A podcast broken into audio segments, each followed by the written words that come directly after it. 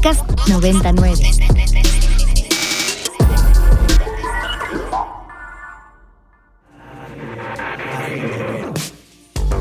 Agenda Ibero.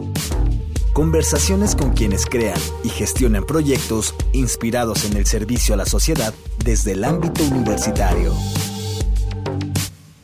Buenas tardes, bienvenidos a Agenda Ibero. Mi nombre es Mariana Pérez Cabello y como siempre aquí a mi lado. Luis Felipe Canudas, feliz, feliz, feliz porque se acabó el semestre, es lunes y es quincena. Y es Día del Maestro. Es Día del Maestro. Así que felicidades. Mariana, me Luis autofelicito, felicito a nuestras también. invitadas. Nuestras invitadas, a todos nuestros colegas de la Universidad Iberoamericana y del país en todos los niveles. Felicidades por el Día del Maestro. Esperemos que lo estén pasando bien, que al menos no hayan tenido que ir a trabajar, ¿no? Ese ya es el mejor regalo. Un día de descanso del aula, ¿no? Exacto, exacto. Felicidades a todos y agradecimiento a todos, los maestros. Agradecimiento a todos, a Así todos. es. Y que los alumnos en este momento estén, los de las universidades ya descansando, los que no, pues haciendo sus trabajos, etcétera, etcétera. Bueno, pues el- nuestras invitadas, dado el Día del Maestro, a ellas sí las tenemos aquí trabajando y nos van a contar cosas, pero muy bonitas, eh, porque son resultado de muchísimo trabajo. Primero está con nosotros alguien de casa, que es la doctora Ximena Chao, y digo de casa de Agenda Ibero, porque siempre ha estado aquí con nosotros. Bienvenida, Jimena. Gracias, Mariana. Jimena es investigadora, especialista en educación socioemocional de tiempo completo en el Departamento de Educación y es la directora académica de la Revista Internacional de Educación Emocional y Bienestar. Además de otras labores, un nuevo departamento del que ya vendrás a hablar, etcétera, etcétera. Y también eh, nos acompaña la doctora Alejandra Luna Guzmán. Ella es encargada de gestión de revistas académicas arbitradas del Departamento de Educación. Bienvenidas. Gracias. Muchas gracias. Pues vamos a empezar, Ximena, contigo. Cuéntanos de, digo, ya, ya hemos platicado del proyecto, pero para los que no nos han escuchado, ¿no? ¿De qué va esta revista? ¿Por qué es importante? ¿Cuáles son los contenidos? ¿A quién va dirigida? Claro. Bueno, pues antes que nada, muchas gracias por este espacio. Nos da mucho gusto compartir esta información con todos ustedes y, por supuesto, con la comunidad eh, que nos escucha y la comunidad educativa de la Ibero. La revista eh, Internacional de Educación Emocional y Bienestar eh, surge como una revista eh, científica en el campo de la investigación educativa de nicho, vamos a llamarle así, de nicho en educación emocional. Es una publicación que eh, nace eh, de la mano del proyecto de la especialidad en educación socioemocional que se aloja en el departamento o es parte de la oferta del departamento de educación de esta universidad y que además nace también de la mano de la Red Internacional de Educación Emocional y Bienestar que tiene su sede en Barcelona, España. Eh, decidimos hacer una revista de nicho que cubriera este campo de la educación emocional porque hay pocas publicaciones eh, que justamente indaguen o vayan al- a los fundamentos científicos de esta educación socioemocional. Es un campo nuevo y por lo tanto requiere también tener pues ese ojo, ese énfasis en la investigación científica de lo que hacemos cuando hacemos educación emocional. Por ahí aparecen cosas que dicen ser educación emocional o socioemocional y no son, es decir, no son estos acercamientos que tienen una fundamentación como cualquier práctica educativa o pedagógica en la investigación propia del campo educativo, pero también en el caso de la educación emocional, una gran fundamentación desde la psicología y las neurociencias. Entonces, una revista de nicho en educación emocional viene a cubrir justamente estos vacíos, estos puntos ciegos para la práctica educativa en este campo y que además no existía a nivel eh, internacional. Somos pioneros en la universidad en este tipo de publicación. La segunda revista en educación emocional se acaba de eh, salir, ver la luz hace unos pocos meses. Nosotros fuimos la primera y además la primera en habla hispana, que eso me parece que es importante recuperar. Es decir, es una publicación científica para publicar inicialmente en español, ya vamos a publicar de manera bilingüe, pero sí abrirlo también a latitudes, a poblaciones que están interesadas o que necesitan información en este campo y que no tienen el acceso o no tienen la disponibilidad de consultar publicaciones en inglés. Entonces nosotros somos no solamente una revista en el campo específico de la educación emocional, pero también recuperando las prácticas, las investigaciones y todo lo que se hace en cuestión de investigación eh, aplicada en educación emocional en habla hispana. En este sentido, ya nos dijiste que es de nicho, entonces habrá mucha gente que le quede clarísimo cuando decimos educación socioemocional qué es, ¿no? Pero habrá otros redescuchas que no necesariamente, evidentemente entienden, ¿no? Por las palabras, pero ¿A qué te refieres? Imagínate que se lo tienes que explicar a un alumno de primer semestre que está interesado en la psicología y que medio le suena lo que estás diciendo. ¿Qué es la educación socioemocional? Esa es una gran pregunta. Eh, porque tendemos a confundirlo, porque cuando hablamos de educación hablamos de un enfoque pedagógico que es distinto al psicológico. Entonces, a lo mejor hablar de emociones en el campo de la psicología no nos es tan desconocido, tan extraño, pero en el campo de la educación sí que, como decía yo, es algo novedoso. Cuando hablamos de educación emocional, hablamos de esa dimensión del desarrollo humano que justamente tiene que ver con su mundo afectivo o socioafectivo, interrelacional y por supuesto en la experiencia subjetiva o fenomenológica que data a nuestras emociones. Y cuando hablamos de educación emocional, bueno, pues hablamos de la posibilidad de acompañar ese desarrollo, la mediación de lo que llamamos habilidades emocionales o socioemocionales en el proceso educativo y particularmente escolar. Es decir, ahí cabría hacer un gran paréntesis para decir que México fue uno de los primeros países que llevó al currículo oficial de la educación básica, la educación socioemocional, eh, como eh, justamente em, una propuesta para integrar o hacer del proceso formativo eh, que cumple la escuela de manera más integral. Estamos acostumbrados, cuando hablamos de educación, a hablar del plano cognitivo o del campo disciplinar,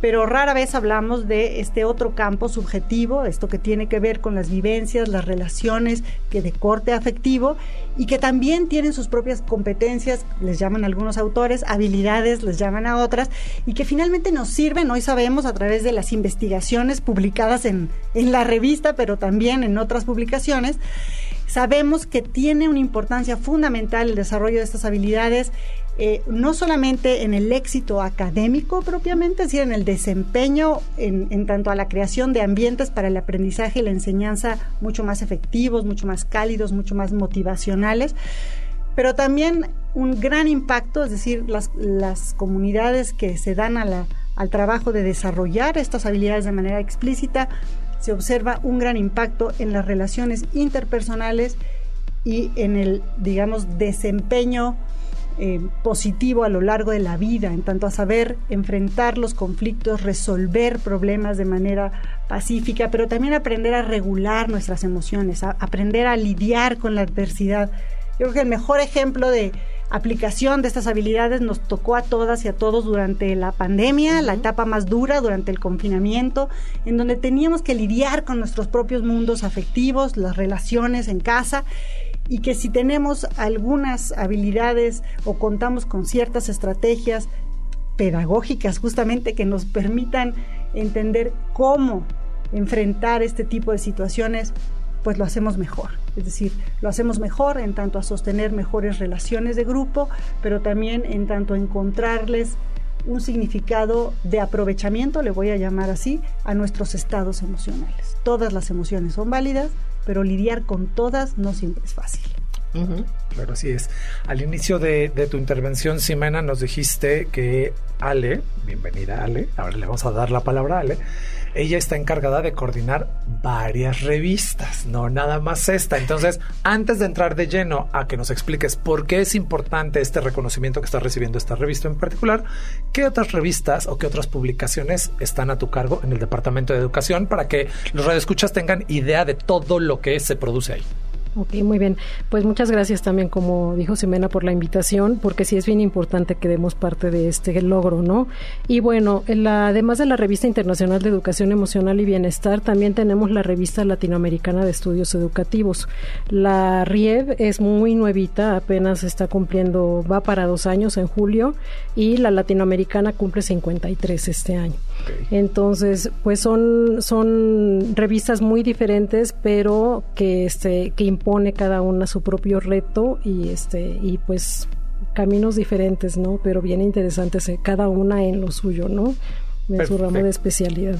¿Por qué es importante este reconocimiento que están? Eh, explícale al público por qué es importante que una revista logre esta, eh, llamarse indexada. ¿Qué, ¿Qué es lo relevante? Las revistas académicas arbitradas este, tienen que ser eh, de orden científico validado por la comunidad científica, ¿no? Porque digamos que hay revistas de muchos tipos, ¿no? Nosotros nos paramos en un puesto de periódicos y vemos multiplicidad de revistas, ¿no? La mayoría de las revistas académicas arbitradas son ya prácticamente por medios digitales para alcanzar a un público mucho mayor, y sí es muy importante que tengan este respaldo de inicio de que los artículos que están publicados ya fueron censados, en nuestro caso por pares, dos, este, dos especialistas en el área de cada uno de los artículos que validan este el contenido del artículo, ¿no? Y ya después de ese proceso existen como escalafones que nos van dando las indexaciones, que son pueden ser repositorios o este o pues eh, directorios en los que se va aceptando a las revistas que cumplen con ciertos criterios de calidad, de precisamente de ese consenso científico y pues es un camino que van llevando las revistas desde el principio que nacen y que lo primero que tienen que cumplir, por ejemplo, es el tiempo, la supervivencia, porque no es fácil que una revista académica tenga supervivencia más allá de dos años. Y es muy interesante que, por ejemplo, en este caso, la RIED esté logrando su primera indexación antes de los dos años. Claro, eso, eso habla de, de mucho trabajo y de calidad. Pero bueno, ahorita regresamos con este tema. Mi querida Mariana, ¿qué vamos a escuchar? Vamos a escuchar Feel Good del rapero británico Slow Tie.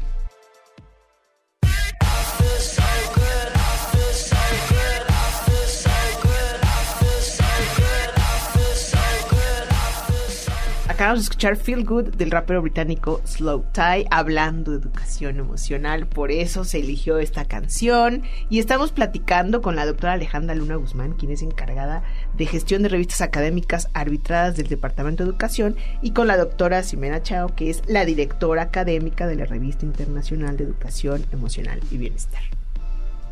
Simena, antes de entrar a la cabina me habías dicho que si podíamos platicar de ahí, hay un congreso que está vinculado a todo esto precisamente. Cuéntanos. Sí, muchas gracias, Luis Olive. Fíjate que vamos a ser la sede del Congreso Internacional de Educación Emocional y Bienestar de la Red Internacional de Educación Emocional y Bienestar. Bien. Está vinculado a la revista, en tanto a que pues es una publicación conjunta entre la Ibero y la revista, pero el congreso en sí mismo es una invitación, es un es un, em, un, espacio justamente para aprender y dialogar acerca de la educación emocional. Yo aquí nada más quisiera nuevamente un paréntesis decir que la Ibero es pionera, es una universidad pionera en, es, en tener eh, pues justamente un grado académico en este campo de la educación emocional y entonces ser la sede de un congreso internacional de esa envergadura me parece que es algo importante para México y para la universidad. Claro. Entonces los invitamos el 30, 31 de agosto y primero de septiembre aquí en la Universidad Iberoamericana, Campus Santa Fe.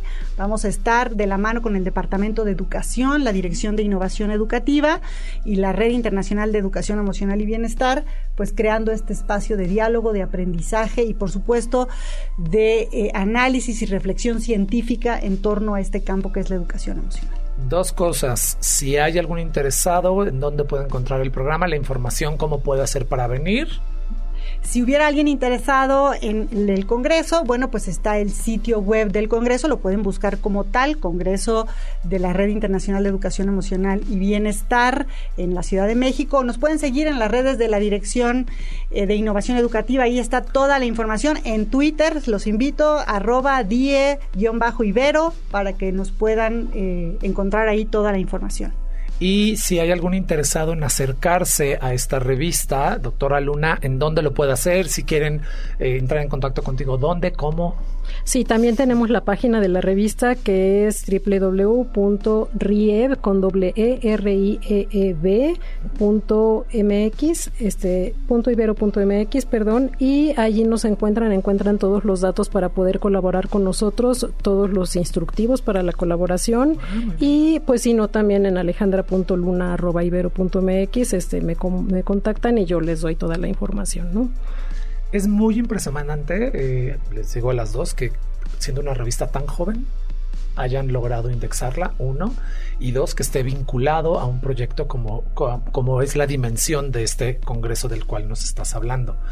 Esto implica que hay un trabajo detrás que yo sé que no son muchos, pero trabajan como si fueran muchos. Lo sé y lo reconozco en ese sentido y lo aplaudo. Creo que es un, o sea, han hecho un equipo muy interesante, eh, pero un poco, eh, no sé, ahondando en las demás cosas que, tienes a tocar, Ximena, y en este vínculo que se hacen entre educación y, eh, el área de investigación y todo esto, ¿qué más están haciendo en torno a la educación o sea, porque yo sé que tienes debajo de la manga un millón de cosas.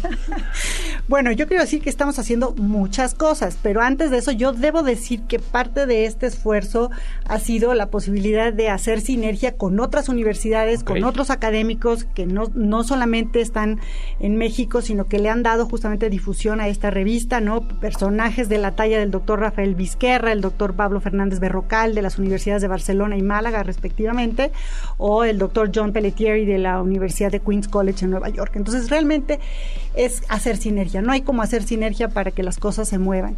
Y luego, en términos de lo que estamos haciendo en educación, bueno, pues ya platicaremos un día aquí sobre la Dirección de Innovación Educativa, algo nuevo en esta universidad y que trabajando de la mano de muchos otros departamentos, por supuesto, incluido el Departamento de Educación, que siempre está al pie de cañón para proponer, eh, pues vamos a empezar a producir eh, justamente materiales para empezar a trabajar esta educación emocional aquí al interior de la universidad, por supuesto de la mano de la clínica de bienestar universitario, con algo que ya trabaja la clínica, que son los gimnasios emocionales y que nos invitan a ejercitar estas habilidades incluso en la vida adulta. Hay que decir que esta educación emocional es para toda la vida, no se vaya a creer que es para nada más los primeros años o la escolarización básica. Este es un trabajo que nos compromete a todos toda la vida.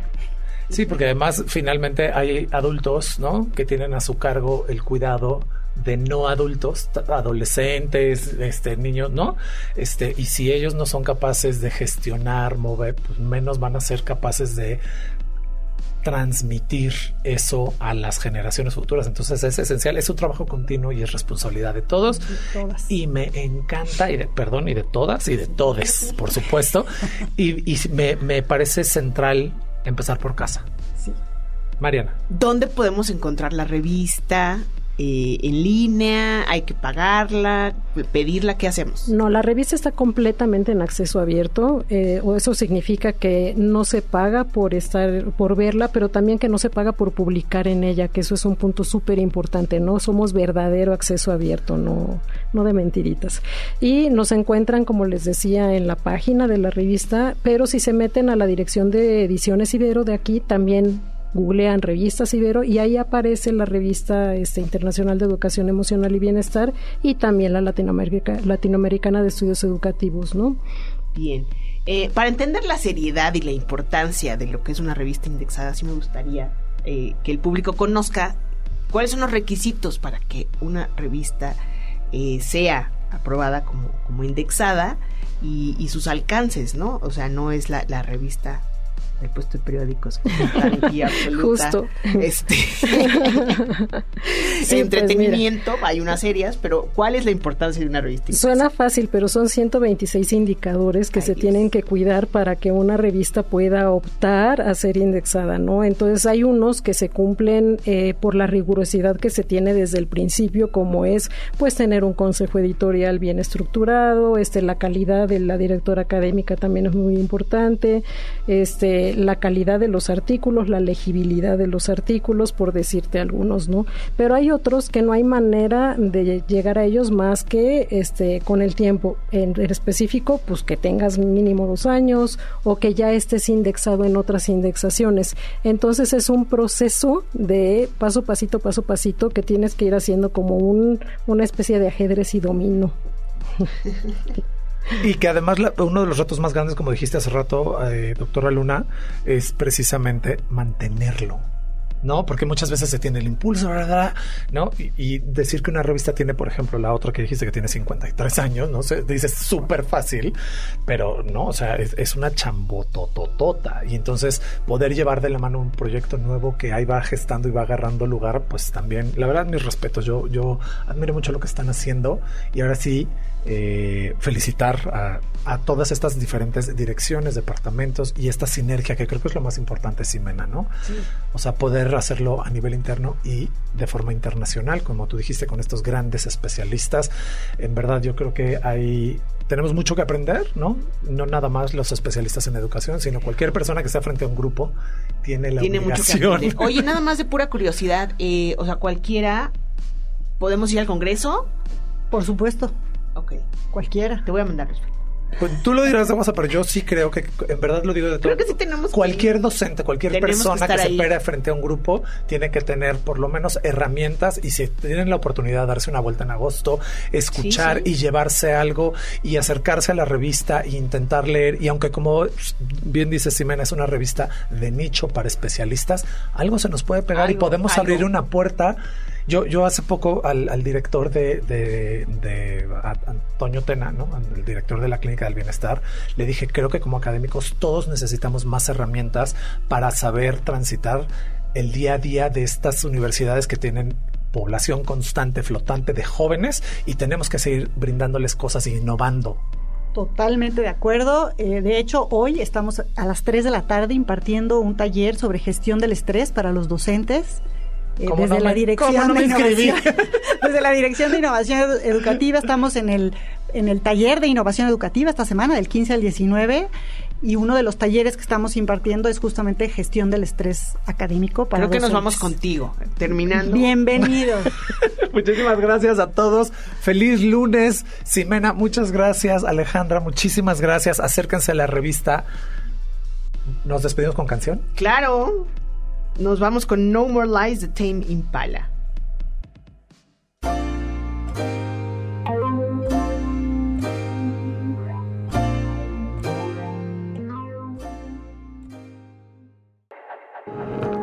Documentando la memoria histórica del quehacer universitario desde el placer de la palabra. Desde el placer de la palabra. Agenda Ibero Conversaciones con quienes crean y gestionan proyectos inspirados en el servicio a la sociedad. Para más contenidos como este, descarga nuestra aplicación disponible para Android y iOS o visita ibero909.fm.